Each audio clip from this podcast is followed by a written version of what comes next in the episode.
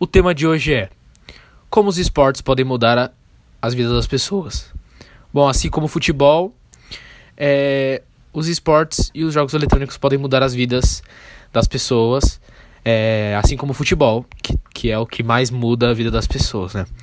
Mas infelizmente é muito menos acessível, né? Porque a gente vai precisar de um computador. É, e não é muitas pessoas que conseguem ter um computador com. que normalmente aqui no Brasil é muito caro as pessoas, a maioria da nossa população não tem uma renda muito alta, então é algo bem inacessível. E assim como o futebol tem que ter uma rotina de trabalho e treinos em cima dos jogos. Bom, é, vou falar um pouquinho do CS, Counter-Strike. E o embaixador do Counter-Strike aqui no Brasil é o Gabriel Fallen, né? Gabriel Toledo de Alcântara, mais conhecido como Fallen, que nasceu em Tararé, em 1991. É um empresário, um jogador de Counter-Strike. E atualmente ele joga pelo Team, pelo team Liquid, que é um time norte-americano. E ele entrou recentemente, agora em 2020, após a saída dele do MIBR. Então em 2015 ele foi nomeado como a pessoa mais influente dos esportes brasileiro. Ele é um dos maiores investidores, né, que joga, né?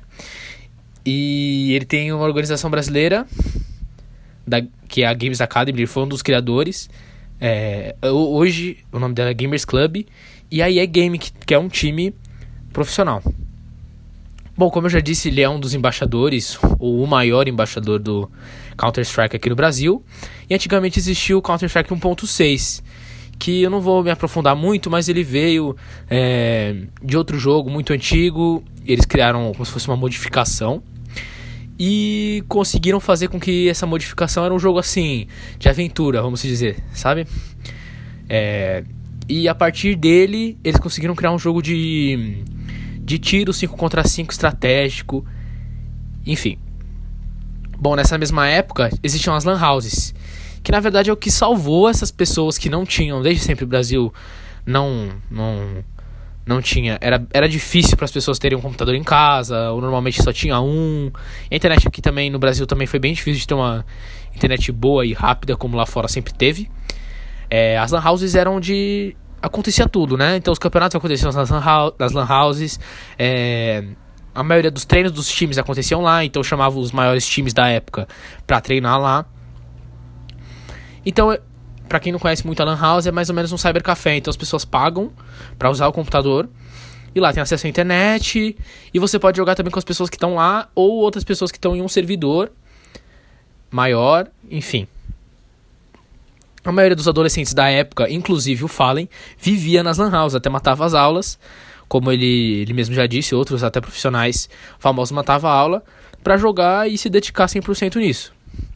Desde é, desde 2007 o Fallen já disputava os campeonatos é, e viajava da cidadezinha de Itapeti, It, opa, Itapetininga, no interior de São Paulo, e ele viajou para vários estados brasileiros para disputar esses campeonatos. Né? Nessa época não era igual hoje, que tinham várias premiações, né? inclusive nessa época aí as premiações eram um mousepad, é, sei lá, não era muito alto, entendeu? Mil reais para cada um, algo do tipo. A primeira vez que ele foi é, disputar um campeonato fora foi em 2009, quando ele foi para a China. E desde então ele não parou de disputar os campeonatos no mundo todo, já que criou, né, uma chama dentro dele de querer ir para fora, né, de querer ir, e disputar mais, ganhar o mundo, né? As maiores conquistas dele foi o Major, a maior, né? Ele conseguiu dois ao todo da, da sua carreira. E o ganhador dela é mais ou menos um bilhão de dólares. Pode variar, né? Mas atualmente a, o Major de Estocolmo é de um milhão de reais. Oh, de dólares, perdão.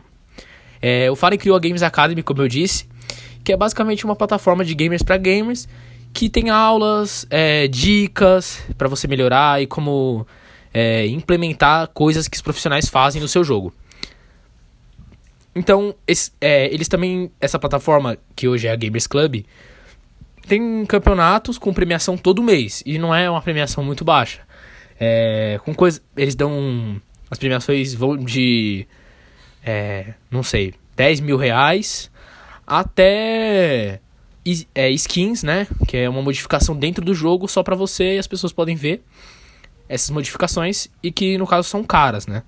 São bem caras. Tem até. Tem skins hoje muito valiosas que vão até um milhão, mais de um milhão de dólares, né? 100 milhões de dólares por aí.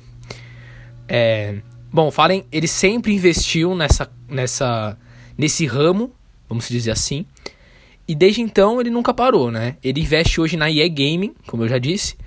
E o do mal, como conhecido, tem 18 anos e tá na Godsend, que é um time que com muito pouco tempo, assim, eles não têm nenhum ano de estarem juntos. Eles é, são cinco jogadores, né? Ao todo. É, e essa organização é europeia.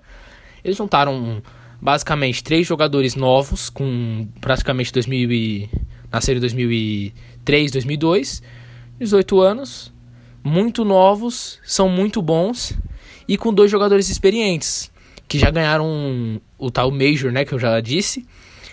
E eles estão nesse Major de Estocolmo, é, Stockholm em 2021 agora, mas infelizmente já saíram a essa hora que eu, que eu gravei, já que eles são um time muito novo. Bom, existem outros jogos que podem mudar a vida das pessoas, como Rainbow Six Siege, que é um jogo mais estratégico que o Counter-Strike, como eu já disse, e conseguiu, e a, a maior diferença dele pro Counter-Strike é que ele conseguiu atrair os investidores aqui pro Brasil. O Counter-Strike não conseguiu, entendeu? Então a maioria dos campeonatos, maioria dos campeonatos que, que, acontecem aqui, aqui, no Brasil não são é, muito populares e também não tem uma premiação tão grande como o Major, que eu sempre, que eu acabei dizendo várias vezes aqui. É, isso no CS. Já no Rainbow Six, é, as premiações são muito altas e muitos investidores vieram para o Brasil, já que o Brasil é, um, é, é uma das maiores potências nesse jogo. O, o Brasil já foi uma potência muito alta, muito grande é, no Counter-Strike, mais ou menos na, na 2016, 2017 e 2018, com o time do Fallen, que basicamente ganhou todos os, quase todos os campeonatos e ficou no top 1 de melhores times durante um tempo. Ficou até no top 5 desde 2016 até 2018, entre top, entre top 5 até o top 1 depois que ganharam vários majors, inúmeros campeonatos de pessoas que já eram vitoriosas há muito tempo. É... Então, como eu disse, no Rainbow Six Siege os investidores vêm para o Brasil, investem nesses times e eles vêm, quando eles vêm para cá, eles bancam uma gaming house. O que seria uma gaming house? Basicamente, os computadores de todos, inclusive do coach, então os cinco, mais o coach, é uma casa e os computadores ficam lá, eles treinam lá, moram lá. Então tem essa, tem essa, essa harmonia que, fica, que tem que ter, né? É, tanto dentro, tanto fora de jogo, pra, pra conseguir harmonizar e ganhar tudo. Basicamente é isso que aconteceu é, com a MBR, SK e Luminosity, que eram os times que o Fallen conseguiu conquistar a maioria dos títulos. E o salário da maioria. Não, é a grande maioria dos times de Rainbow Six vem de fora. Então eles ganham em, em dólar. Mas na verdade, o último time que foi campeão de Major é meio contraditório, né? O último time que foi campeão de Major foi a Team One, que também tem investimentos de fora, mas tem menos infra infraestrutura que esses outros times que, que existem. Inúmeros times famosos de outros jogos e que tem uma infraestrutura enorme, com várias bases, assim, vamos dizer, em, em locais do mundo para você ir para fora e treinar, por exemplo, os seis, sete pessoas do time, coaches, e os jogadores vão para fora.